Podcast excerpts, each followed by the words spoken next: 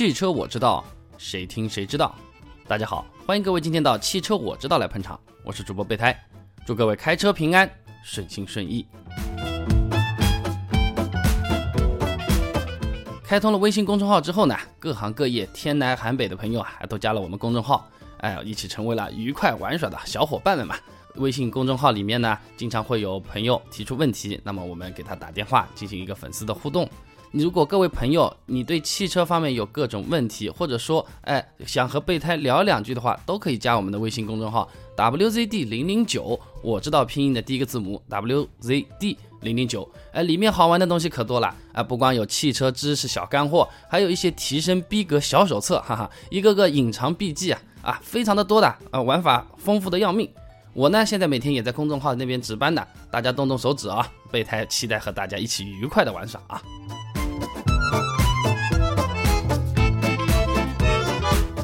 我们有几期互动节目呢，都是各种车型的对比。呃，最近呢，有些热心的朋友留言啊，在微信号上 wzd 零零九说，哎呀，裘老师啊，啊，备胎哥啊，你是不是大众的车托啊？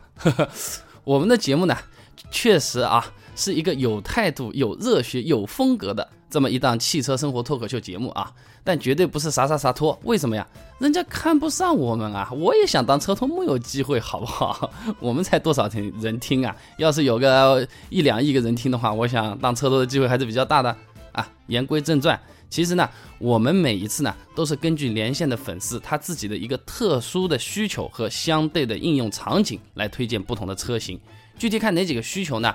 分别是他的社交需求、生活需求、机械需求这三个需求。那这三个需需求呢，对应的就是三个属性。那我们先来说说啊，我们对车子的社交需求好了。针对这个社交需求呢，相对应的是汽车的社交属性。那这个汽车社交属性是什么呢？就是说。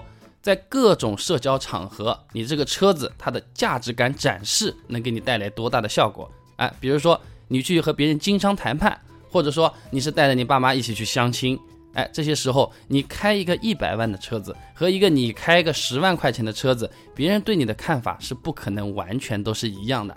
那么生活需求，我们再来讲讲。生活需求呢，对应的就是生活属性。汽车的生活属性相对会比较好理解一点，它就是指车辆在生活中的实际应用表现。比如说这个车子好不好停车，哎，长短宽窄，这个旅游的时候坐着会不会累，那涉及到你这个座椅的坐垫长度，然后靠背的角度，类似的东西。装东西的时候够不够大，哎，那个后备箱空间好不好，后备箱的形状好不好，后排座椅能不能翻倒，哎，都是指这些东西，相对好理解一些。那最后一个呢，就是机械属性了。那么它往往是指这个车辆它自身的这种机械设计的特性，比如说这个车子排量是三点零还是三点五啊？它的加速度、扭矩怎么样？悬挂是独立悬挂还是半独立悬挂？是五连杆的还是三连杆的？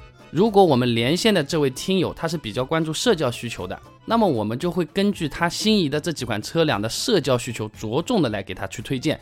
其他的需求呢，就不一定会讲的太多。你那个机械需求，或者说是你的生活需求，也是道理是一样的。所以说啊，我们的各种车型的对比和推荐，都是根据消费者实际的使用场景来延伸出来的。哎，不是说啊每个车子它的我对它的看法都一样啊，优点是哪些，缺点是哪些，它并不是一个静态的权衡，而是一种动态的取舍。哎，这个车子它其实叫做特性。这个车的特性对某些听友来说，哎，就是非常好的属性；对某些听友来说，简直就是多余。要这个东西哦，真的是太不划算了。简单的讲，就是具体问题具体分析了。针对不同的消费者呢，我们推荐结果都会不一样。所以呢，有时候人家会我说是大众托，有时候呢说我是日托，哎，我这儿都快变成托儿所了。那么今天这期节目呢，我们连线了一位叫做木星之象的朋友，我们针对他的情况对比了科鲁兹、朗逸、凌派。听完之后呢，又不要叫我托儿所所长了啊！我不是妹子，没那么善变的。那么接下来就让我们来听听这一段录音吧。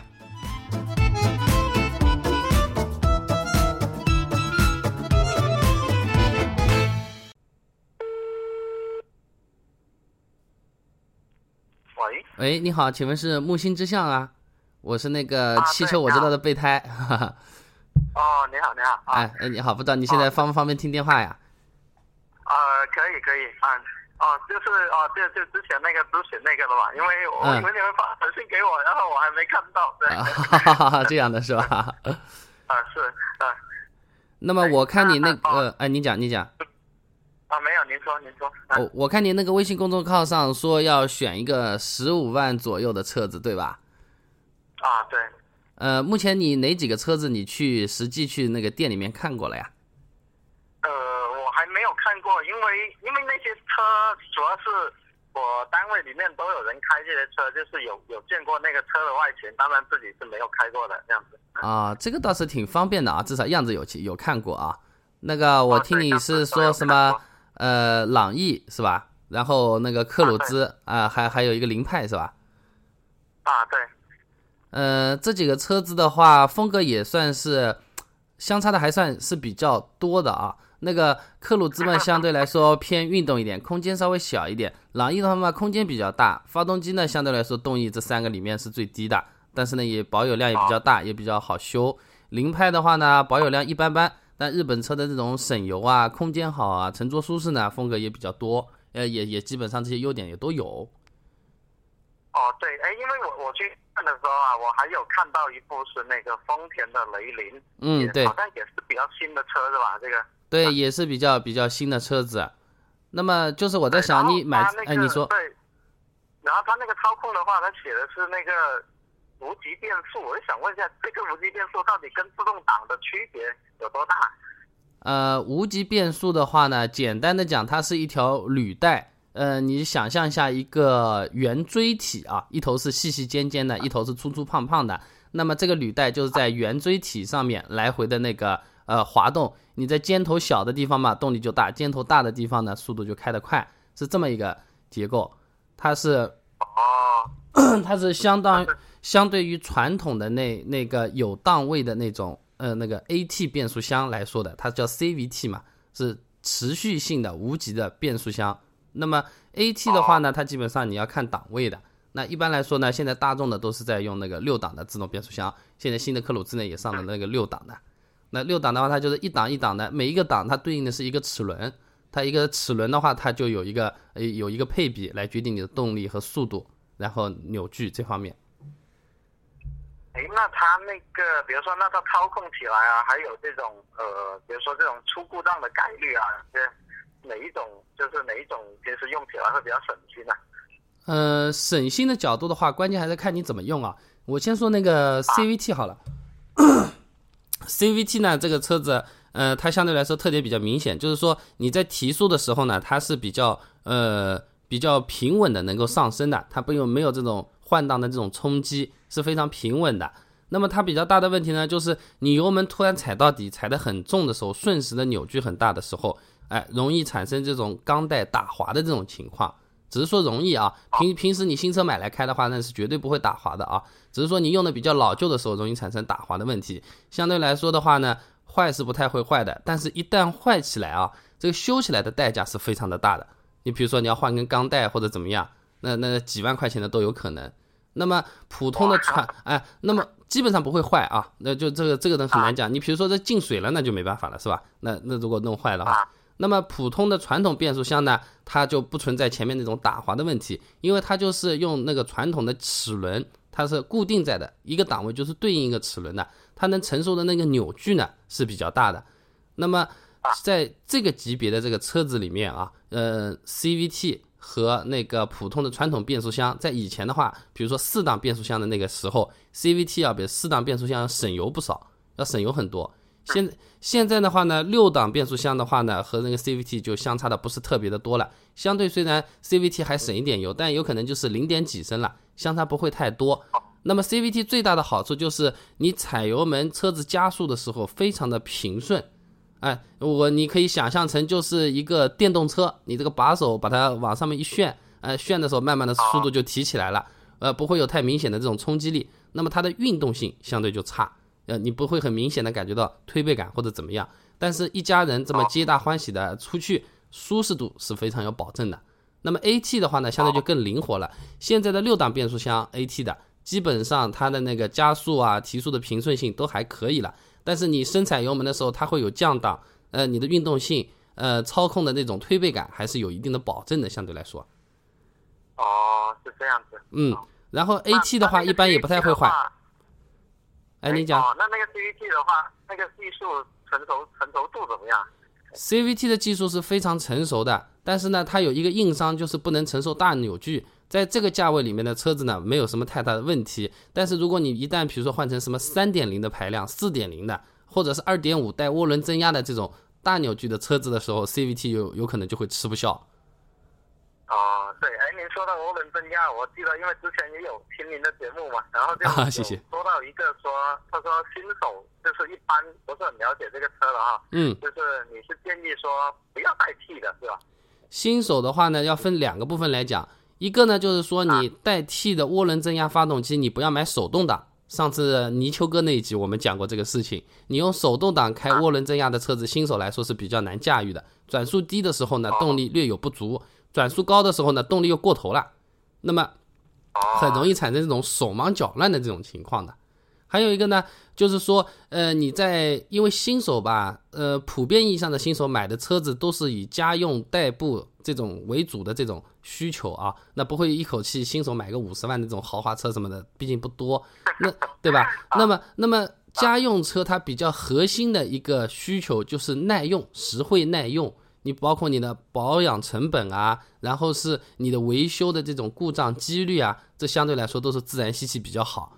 那么一般来说是一点四排量到一点六排量之间，基本上是够用了。而且呢，这个油耗它也不会比涡轮增压多很很多。你打个比方，你油耗有可能你一个月下来要比涡轮增压多三百块钱，但是你的保养，你一个是五百块钱，一个保养有可能还是九百块钱，说不定还是自然吸气的省钱。因为我们毕竟，哎，用一个车子要从综合的方方面各个方面来考虑你的费用支出。对吧？你涡轮增压的车子的确省油啊，可以作为一个卖点，但这个卖点是商家在说啊，对不对？那对你自己来说的话，你保养、维修，包括保险费，甚至是你平时开出去的路段要不要超罚单啊什么的，这种都要考虑进去的。嗯，呃，所以说呢，就是新手来买自然吸气的发动机，我是比较推崇的。但是买涡轮增压的发动机也不是说不可以，你就特别在意动力和油耗的。那我觉得是不错。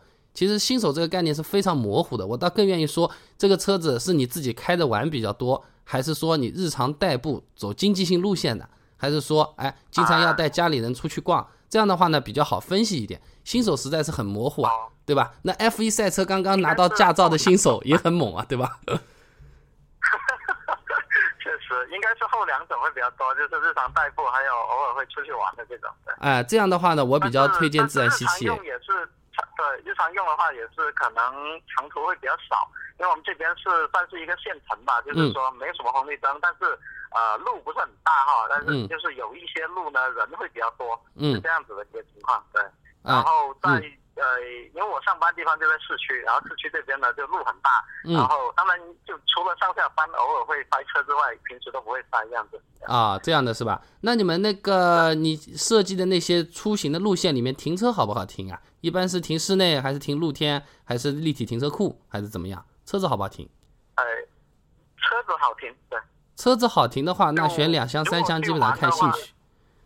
啊，对，车子比较好停，就是比如玩的话，像周边都是路路边有位置都可以停，然后住的话就一般都是有车库的。啊，这样的倒是问题不大，那个两厢三厢可以看你自己兴趣啊。呃，不，如果是很挤的地方，那有可能呃两厢车会更适合一点啊。因为你刚才说的那几个车，其实也是比较典型的，怎么讲？呃，全能型选手吧。就是它又能兼顾一些家用和代步，然后呢，你自己开起来呢也不至于是非常的索然无味，还是有一定的这种驾驶的这种乐趣的。呃，所以说我觉得，呃，在这个价位这几个车子，呃，满足日常需求的话来说，表现还是都比较不错的。那么它们区别在哪里呢？区别比较大的呢，就是说它的那个故障率，然后呢，保养的频次、价格，还有呢它的用料、做工这个风格是相差的比较多的。像那个丰田和本田两个车子呢，都是保养是比较贵的，油是比较省的。那日本车基本上都是这个风格，前面前面我也讲过的。然后呢，克鲁兹的保养是比较便宜的，那当然它用的机油也比较一般，相对来说，呃，但是呢，它的安全性在同级别里面也算是比较好的了，底盘也不错。嗯，哎，这样子，哎，那那个。那个朗逸呢，大众的朗逸，因为好像听说是他说同等价位的情况下哈，当然可能是跟日本车比，就是同等价位的情况下，他说它的配置会低比较多，是吧？呃，配置这个东西怎么讲呢？朗逸那个车子我为什么刚才不讲呢？就是说朗逸从底盘和发动机来讲的话，和前面讲的那几个车子不是一个年代的。啊啊，这个不是一个年代的。那个前面我还有一期，有可能是今天晚上或者明天，我有可能会更新上来的那个节目啊。那那个呃，就就有讲到过朗逸，你不妨你可以去听一下啊。那个它是那个宝来，呃，宝来和朗逸有一批发动机是一样的，EA 幺幺幺的发动机。那朗逸还有更老的发动机啊。朗逸它最大最大的优点不是在我刚才讨论的那几个维度，而是在它巨大的保有量。它巨大的保有量意味着它的维修配件非常非常的便宜，然后它的维修网点非常的多。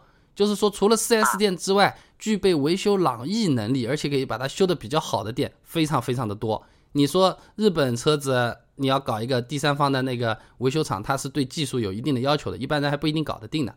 那么我这么说，你有可能相对感觉比较空洞一点。我就这么跟你讲，比如说你朗逸刹车片用到后面，你是不是要换刹车片？你雨刮片用到后面，是不是要换雨刮片？对吧？这几个东西呢，是厂家不会因为你用坏了给你保修的，保险公司也不会给你来赔这个东西的，就是活生生得自己掏钱的这个部分，对吧？这个部分朗逸的优势是非常巨大的，有可能人家几百块钱的东西，他只要几十块钱。哦，哎，对，朗逸在燃油经济性、底盘的先进程度，甚至是安全性方面和其他车比，没有任何的优势。要么就差一点点，要么就差一大截，就没有任何东西比人家好。但是就是非常非常的实惠，保养啊，保养也很便宜，保养也很便宜。这个车最大的特点就是便宜，而且它的便宜没有偏科，是什么都很便宜。啊。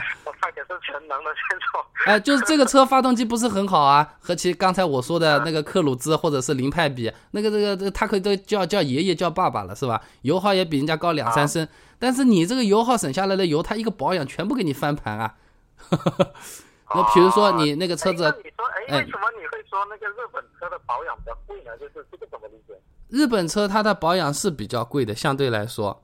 呃，因为一方面就是说它的发动机比较精密啊，它用的油的标号一般都会用的比较好一点，然后用的质量也会比较好一点。但是怎么讲，这个级别的发动机我们不是拿来飙车的，也不一定会这种五千转、七千转这么上去的。那么正常的机油是可以满足正常的使用的。选机油，我这里不妨稍微插一句来讲一讲，就是说你选到恰到好处的最低的那个可以满足你要求的机油就对了。那不然的话，你买个十五万的车子，你加人家一百万用的这种呃很高级的赛车机油好了，是吧？你加一次两千块，何必呢？对吧？那没没有必要。那油肯定是越好，那么你发对你发动机的保养也是越好的，没没错的。但这你要考虑到你的使用年限和实际需求的。刚才说的那个是经济了，还有一个就是我说我哪怕倒菜油进去，我说的不靠谱一点，对吧？最差的最差的机油是吧？那没牌子的杂牌机油。我发动机的寿命是会有严重的影响的，它从二十年的发动机设计寿命变成十年的设计寿命，那要怎么样呢？对吧？我车子开要要开十年吗？有可能发动机没坏，我的车子其他地方也坏掉了，或者我五年之后就换车子了。所以说选机油的时候，选择一个这个车子发动机能够使用的最低标号的、最经济实惠的那个最好。而这一方面，德国车和日本车是做的比较好的，它就是。呃，不挑食，你用差的用好的，它都能用。日本车做的比较精密，你就必须要用好的，最起码得用壳牌，你长城就用不了。用用了长城之后，经常会有什么共振，甚至是烧机油，或者说是油耗增大，什么各种乱七八糟问题都会有。我们经常会发现这个问题。嗯，哎，就是因为它这个方面用的油比较好，然后 4S 店相对来说利润又要做的比较高，那么它的价格就比较高了。比如说，同样普通的五 W 三十的做一个保养，日本品牌往往都是四百块钱到六百块钱之间，呃，但是呢，你说那个克鲁兹啊这种的话呢，基本上就是三百块钱到四百块钱之间了。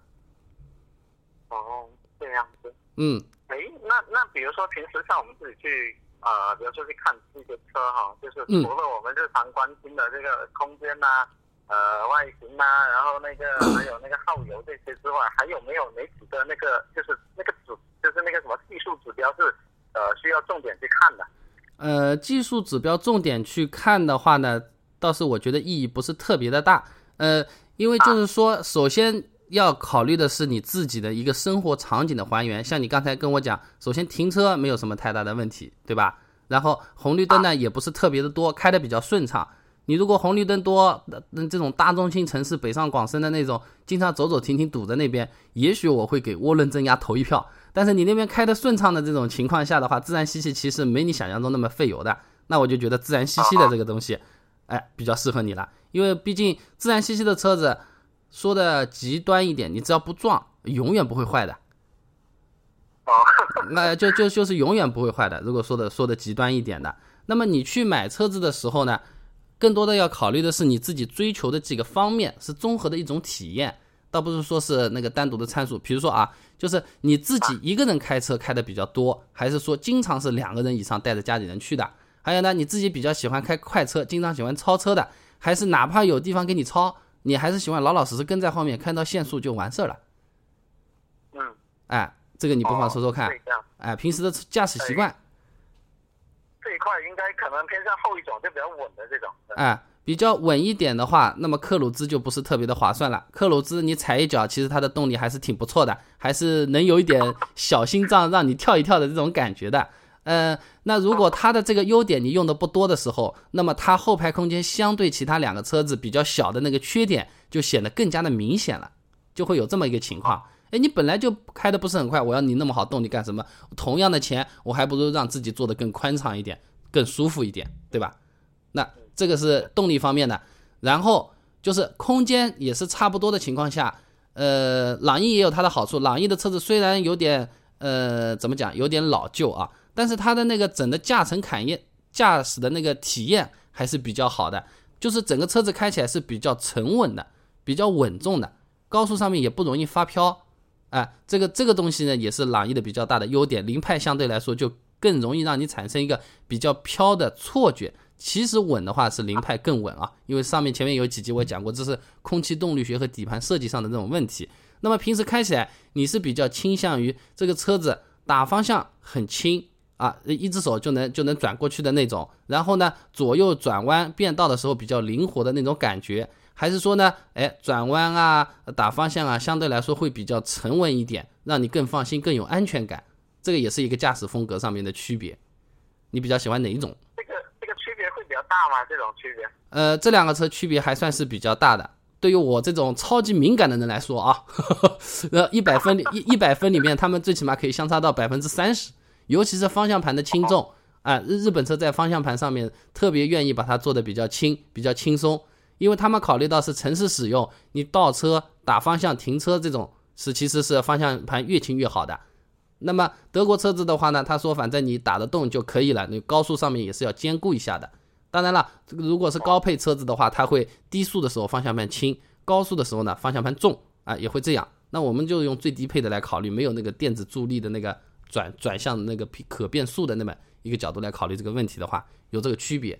然后呢，整个底盘上面的刚性也不一样。呃，怎么讲呢？凌派这个车子底盘刚性是非常好的，转弯的时候啊，变道的时候啊，它的整体性非常好，不会有这种脑袋出去屁股在跟着吸过去的那种感觉，是整体的一下子，啊，就整体一下子就就就出去的，整体性比较好。但整个车子呢是比较偏向于灵敏敏捷的那种，那你会觉得有点轻这种感觉。它不是真的轻，是感觉轻。我刚才要强调是感觉轻，啊，从参数上面看，车重非常接近，呃，相差了几十公斤。那朗逸整体的给你感觉就是稳，非常的沉稳，非常的放心。所以说啊，哎，这两个车子，我建议你要到 4S 店拿上驾照，你去开一下，感受一下。而且平时比如说要带呃带爱人的，或者说带家人的，不妨带去一起开一下，感受一下。为什么呢？就是说那个凌派这个车子。你如果坐到四个人，和你一个人开起来动力表现是不一样的，也有点明显的。然后呢，朗逸这个车子啊，做多做少倒不是特别明显。这个一方面呢，是它发动机低速扭矩比较大，哎，就比较拖得动；还有一方面的话呢，就是说它的整个整体的设计风格是比较沉稳的。这个驾驶风格的话，相对来说你就不容易能够感觉得到这方面的区别，有可能要去开一下。哎，那那您觉得，比如说像我刚刚说的那种，比如说这个用车的场景啊，这两种车，正常来说就是不能说正常来说，就是您偏向于哪一种？您个人偏向于哪一种？就是说，呃，怎么讲？就是你比较喜欢车子偏向于舒适性、宽敞一点，油耗也比较理想，就选日本车。而且呢，呃，你们那边的话呢，日本车的配件啊，那个维修厂都是保有量都是比较大的。包括你那个东风日产的也去看一下，因为那那边是最近的了。那个，呃，怎么讲呢？就是这方面选日本车是比较好的。呃，但是呢，如果你从日常的养车的使用费用角度，比如说你就是去做保养，花个几百块钱你就容易痛一下，心里会难受的那种呢，你选克鲁兹和朗逸其实还是比较不错的。他们保养都比较便宜，尤其是比如说你保修期过了，你要到那个第三方的维修厂去做维修保养的时候，这个价格优势是非常非常明显的。呃，我们呃曾经有个客户吧，那个做朗逸的保养，换了一次机油用了七十五块钱，这个 还算是比还是比较便宜的。你你其他任何品牌都都达不到这个效果。油当然不是什么很好的油了，也是杂牌比较差的普通的油。嗯，但怎么讲？至少这个油放上去，它能正常行驶，开了三万公里也没有出问题，这个是不容易的。其他其他的那个发动机放进去，我估计早就出问题了。这个 不不挑食，不挑食，这个是比较好的。哎，小那就是美美系跟德系都都是这种发动机都都会，就就像你刚刚说的，就是比较不挑食的这种，是吧？啊，不能用美系和德系来说，只有朗逸这个比较老旧的发动机不挑食。你你说新的 新的最最新的什么一点四 T 涡轮增压的那个哦，发动机机油要用的很好的，要用全合成的那种，是吧？甚至甚至甚至是标号也比较高的。我是针对你刚才那几个车子来说这个情况。那我目前情况觉得呢，克鲁兹有可能是最不适合你的。然后呢，凌派和朗逸之间可以纠结一下。纠结的话，你怎么做决定呢？一方面你自己一定要去试乘试驾开一下，我是非常强调在买车之前一定要自己去开一下，光靠脑子想，最后面有可能就是要后悔的啦。那么两种风格很有可能，你如果倾向于沉稳的，你就会立刻把凌派给枪毙掉，对吧？你如果是在乎这种内在的舒适性、内饰做的精美、配置又要比较齐全的，那么凌派肯定要更好一点。但是我们开车要抓住最核心的东西，一个是驾乘感受嘛，对吧？还有一个就是日常的使用，最后面是一个安全性。安全性呢，这几个车子其实都还是有保障的，差不多。那么就是说，一个是稳的，一个呢是灵敏的。你比较喜欢哪种风格？你去开一下，应该是这两个车子里面是比较容易能够做下决定的。哦，行，那这个还是要去现场看一下。对，你要现场看一下，而且额外你要注意的一点呢，就是噪音控制方面，日本车。这个凌派，包括是丰田的雷凌，要比朗逸好多得多。朗逸的那个发动机噪声还算是比较大的，包括开起来那个风噪声啊，也是比较大的。是啊，我听说他这个车主要是网上看的哈，嗯，就说他说这个异异响会比较多，就觉得很怪这个东西。呃，你如果在乎异响这一方面呢，你就选日本车，日本车的异响是非常好的，装装配工艺呢也是比较过关的。德国车子呢，它要考虑它的耐用性，很多地方它都不是用密封密实的做的，而是说让你有点韧性，有一个铆合，就像两个人握手一样的这个一个形状。这样的话呢，你就是日本呢，你车子在扭。呃，转弯啊，或者怎么样，其实车型是在变形的，它是靠你整块钢体在承受变形的。衔接处因为做的密封性非常好，而德国车呢，基本上就是相当于你整个人是稳的，你甩手臂就甩手臂，你甩腿就甩腿，你的身体还是不怎么会动的。那么相对来说，它就耐用，呃，比较有韧性。那么有耐用韧性，它的代价就是它的间隙是比较大的，间隙比较大就容易异响。上次我有一个客户就是那个。做保养七十块钱的那个朗逸客户，他有个树叶子掉到掉到掉掉到那个前前引擎盖里面去了，呃，那个就产生吱嘎吱嘎吱嘎的声音，那听得郁闷的要死，差点要去要去投诉。后面这个树叶拿掉就好了，就是那个前面呃那个转雨刮的那个地方，转雨刮的地方，大概雨刮的有快一个树叶 一个树叶都能搞那么大阵仗呀！哎，就是说异响的话，每个人的敏感度是完全完全不一样的啦。呃，有些就是像像我的话，就是后轮胎和前轮胎的那个胎噪不一样，我都能听得出来。但一般不太呃不太会到这种程度的。我们是工作需要的缘故，因为要检查这个车子有没有异常情况或者怎么样。那我们理解的异响，一般都是要到嘎吱嘎吱会听到这种声音的时候，才才觉得这个是一个不太能够接受的那个异响，对吧？那这种这种情况的话，这三个车都不是特别的明显，只是容易有这个情况而已。如果你刚才我听你说的那个，你比较在乎的那个配置啊，包括说是异响啊，或者说是后面省心不省心的话，我觉得呃日本车的话有可能更适合你。而且在呃你你们那一代的话，相对来说，呃日本车使用的那个风气也是比较呃比较比较怎么说呢？比较比较正常的，比较比较健康的，没有什么呃太夸张的啊！你个日你是个日本车啊，我今天砸了你怎么不太不啊不是不不太会有这种事情。所以说，我觉得从日常家用来说，选这个日本车还是比较不错的。那么，如果你对这两个车子驾驶，你真的去开过之后，发现不是很满意的话，那你克鲁兹有可能真的要去开一下。那克鲁兹，如果你去开的话，要注意哪几个点呢？就是它打方向的时候，你的车子的指向性的问题。你其实你方向打一点点。你的车子能出去的那个角度，要比朗逸和凌派要好得多。哦，哎，就指向性比较比较比较比较明显，是吧？哎，就是相对来说，就是指哪打哪的感觉会更好一点，相对来说。哦。哎。哎，总体总体来说呢，这几个都是偏家用的，基本上也就是六十分七十分之间徘徊。但是买来总归是自己开的，给点乐趣，让自己在路上不会那么无聊，也不是坏事情，对吧？而且你这个指向性好，往往我都觉得是用在停车或者是小胡同转弯的时候特别好用，倒不是说你真的开快车的时候一定要用到这个指向性的这个问题。啊啊啊！哎，我觉得你要先去看一下。对对，要去试开一下，这个绝对要去试一下。好的好的，那要么你开好，你再给我回电话。哎，我我这边对我我因为我也是近期在看，就是我可能还要再过一段时间，到时候去看看具具体怎么样之后，看一下具体的那个驾乘感受吧。好的。然后做看一下，到时候看基本决定了，然后再给给你个电话。好，没问题没问题，电话或者微信公众号都可以，你到时候再联系我吧。这个选车才刚刚开始呢，对吧？你看完之后，然后如果有拿到什么报价单啊，或者怎么，你拍下来发给我好了，我给你分析一下。哎，行行，好好，哎谢谢。哎，客气，哎，好，嗯，再见。嗯，好，行，谢谢，谢谢，嗯嗯，拜拜，拜拜。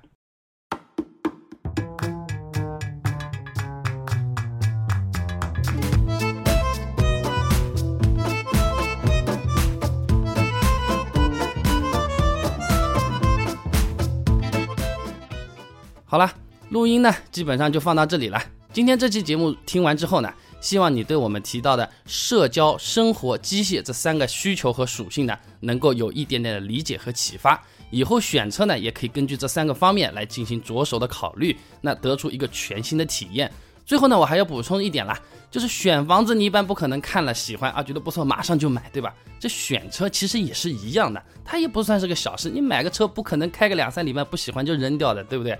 一般这么兜兜转转看个三个月左右，买称心如意车子的几率是比较高的。所以说也不要觉得别人会嫌你烦啊，或者你磨叽啊，或者说哎呦优柔寡断，没关系的。买车之前呢，就是要多看看，多问问，不要怕麻烦。这时间呢也绝对是不会浪费掉的。如果各位朋友还是比较纠结呢，哎，备胎在微信公众号 WZD 零零九等着各位一起来愉快的玩耍，一起交流。一起知道啊，那么今天节目就到这里了，祝各位好运，再见。